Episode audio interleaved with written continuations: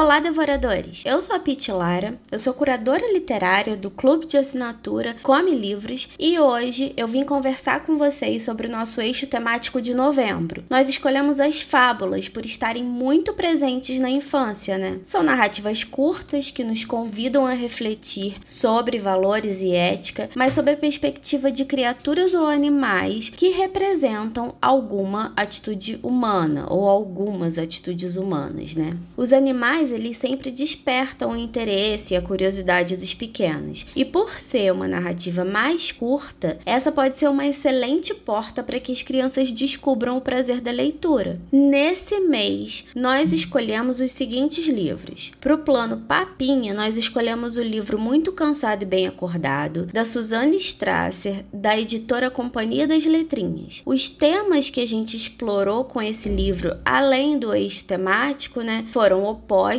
e hora de dormir. Esse livro ele traz uma acumulação durante as páginas e uma repetição que é bem atrativa para as crianças pequenas, como a gente já falou sobre isso algumas vezes. E na verdade são animais que estão prontos para dormir e aí cada um decide que tem que fazer alguma coisa. Então cada um em cada página vai saindo da cama por algum motivo. De repente a gente vai até o final, a gente dá de cara com eles todos na cama de uma criança, que inclusive essa criança criança também aparece no livro Bem Lá no Alto, da mesma autora, que eu também super recomendo para que vocês conheçam. E aí, essa criança solta um pum e os animais saem correndo. É um livro muito divertido. Essa acumulação e sonoridade, como eu já falei outras vezes, são bem atrativas para as crianças. E é um livro que você pode explorar muito e é daqueles que a criança vai querer ler diversas vezes. Bom, agora vamos falar do plano panelinha panelinha. Para esse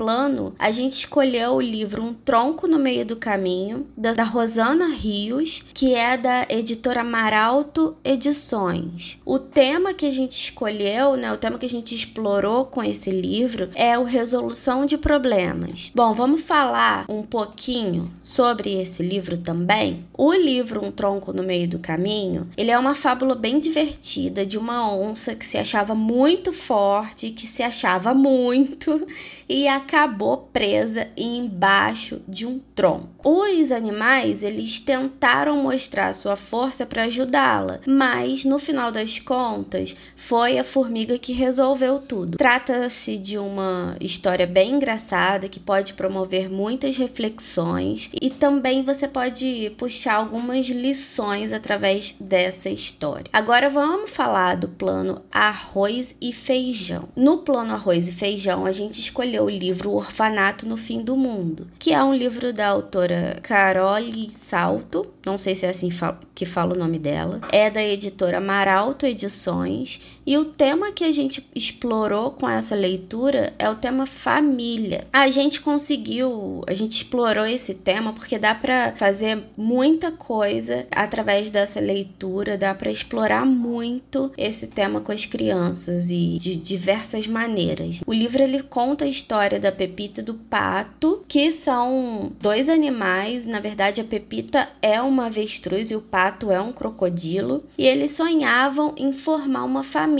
E eles achavam que não poderiam porque eles são de espécies diferentes. Mas um dia o Pato ele encontrou um ovo e eles decidiram cuidar desse ovo. A Pepita chocou esse ovo até que um papagaio quebrou a casca e aí nasceu. Esse casal ele cuidou dessa desse papagaio e amou e ele se transformou no seu filho, mas um dia a família começou a receber ovos que foram abandonados e elas eles decidiram abrir um orfanato, cuidar desses ovos com amor e carinho e depois terem essa ponte para entregar ovos abandonados para famílias que gostariam de adotar os ovos. Então assim, já dá para ver que é uma leitura bem gostosinha, bem bem fofa que dá para a gente explorar de uma maneira muito incrível com as crianças. E aí, no plano garfo e faca, a gente escolheu o livro Fábulas do Tolstói,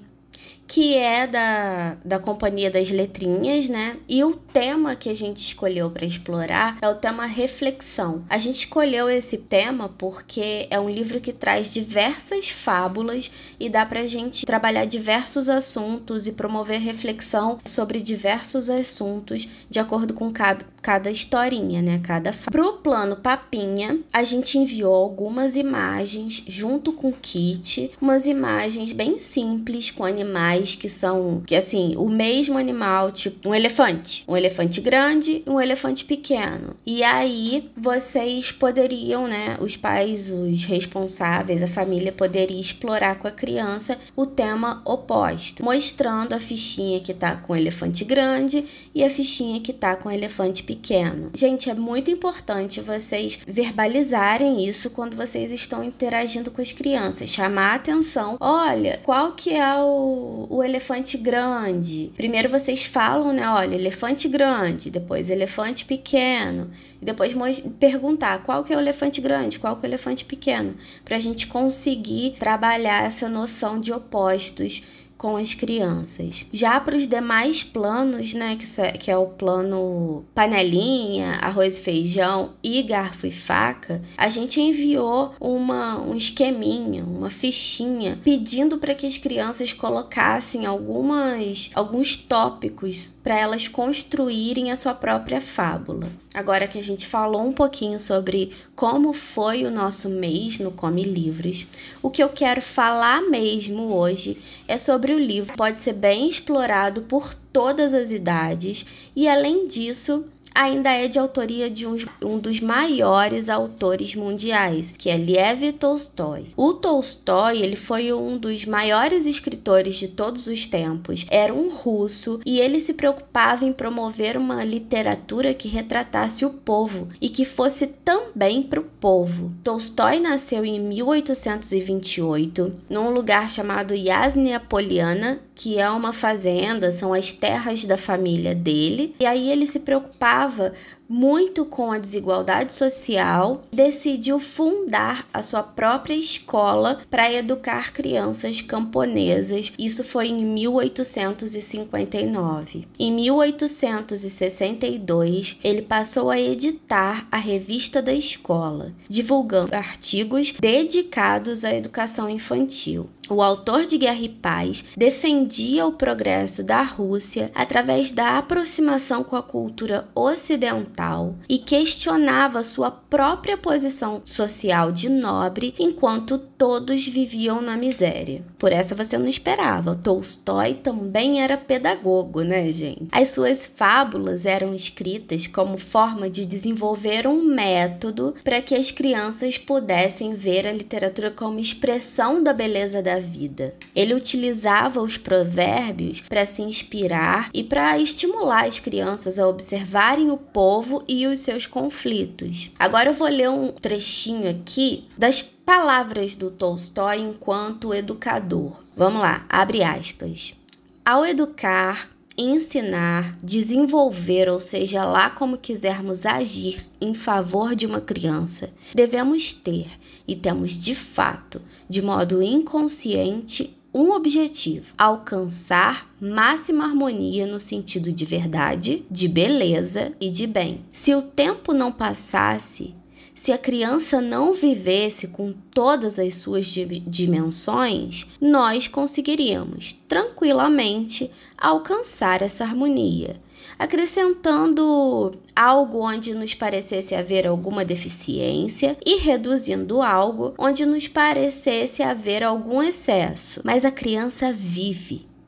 Todas as dimensões de seu ser aspiram ao desenvolvimento ultrapassam umas às outras e, na maioria dos casos, consideramos como nosso objetivo o próprio avanço dessa di dessas dimensões de seu ser e contribuímos apenas para o desenvolvimento e não para a harmonia do desenvolvimento. Fecha aspas. Bom, gente, então dá para perceber que o Tolstói ele acreditava que uma criança saudável já nasce satisfazendo a harmonia entre a verdade, entre a beleza e o bem, e que as crianças estão próximas dos seres inanimados, das plantas, dos animais, da natureza, ou seja, aquilo que representa a verdade a beleza e o bem que almejamos. Não é à toa que ele usava as fábulas para despertar na criança esse olhar, ou seja,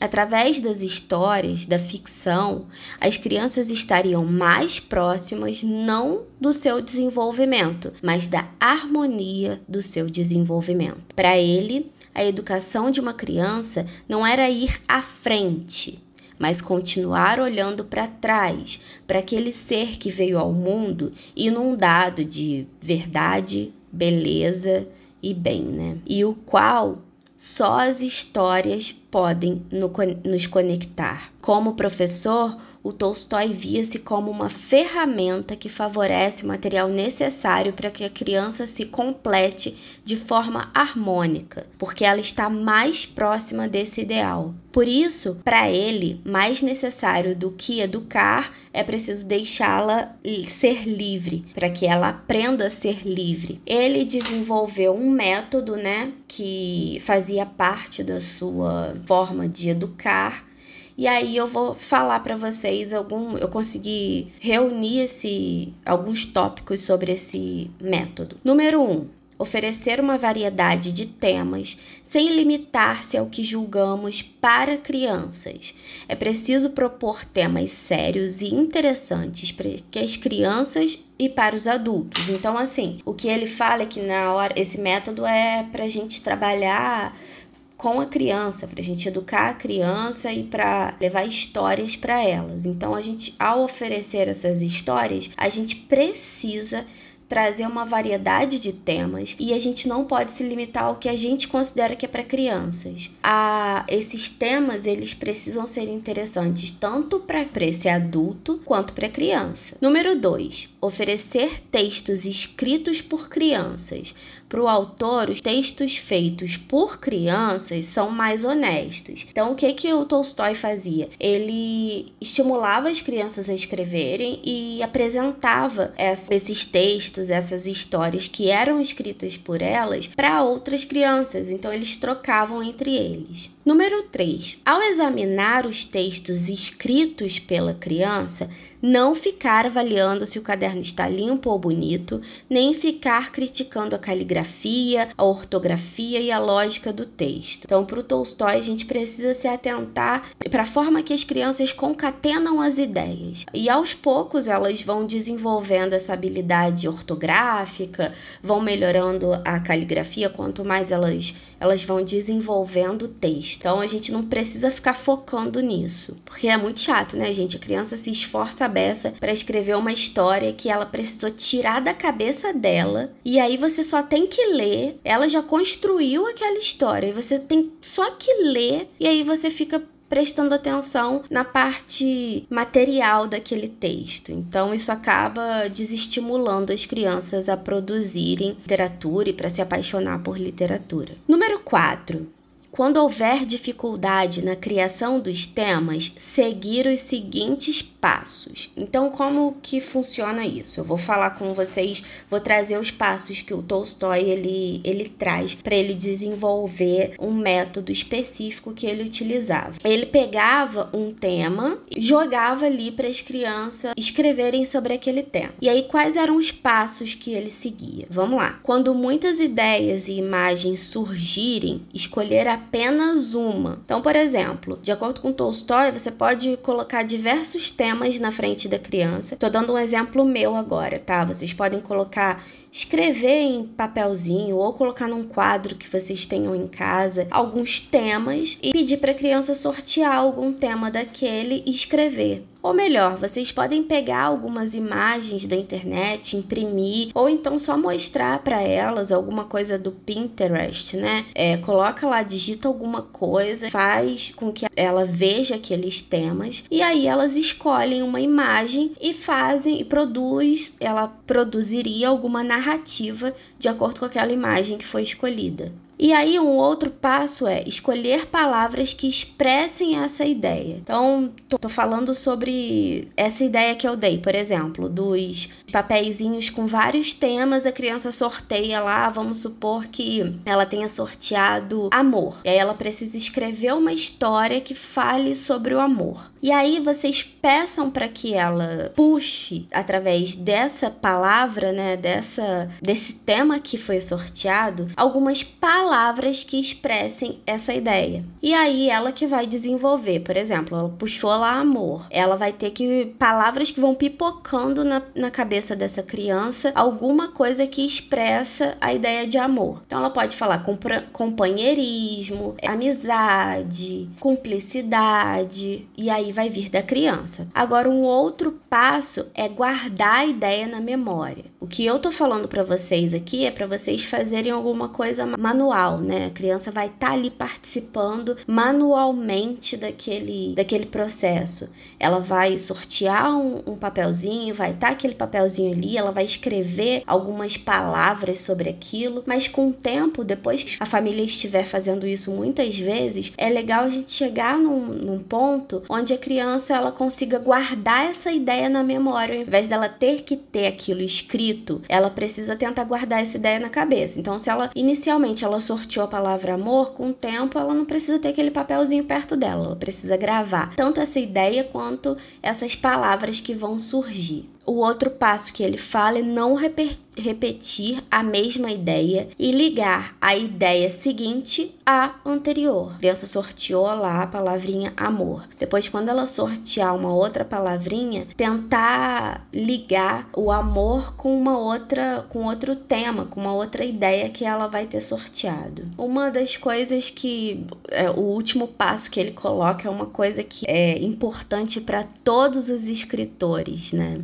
Crianças, adultos, todo mundo que escreve, é muito importante a gente pensar que quando a gente está pensando e escrevendo, é importante a gente não misturar uma coisa na outra. E aí, que tal você tentar isso aí na sua casa? Escolha uma ideia e uma imagem, anote, escreva o texto para a criança enquanto ela expressa suas ideias, mas depois estimule que a criança faça todos esses passos, faça esse método aí sozinha, para que ela mesma possa expressar e anotar suas próprias ideias. Por fim, depois que vocês ajudarem elas nesses, nesse processo, deixa que ela assuma o processo de escrita. Então é isso, pessoal. Eu espero que vocês tenham gostado do nosso episódio. E não se esqueçam de ficar atentos às nossas redes sociais para a gente ficar trocando figurinhas. Não esqueçam também de compartilhar esse episódio se você conhece pessoas que se interessam pelo tema sobre literatura infantil, sobre educação também. Compartilha para que a gente consiga produzir cada vez mais conteúdo para vocês. Um beijo e até a próxima. Tchau, tchau.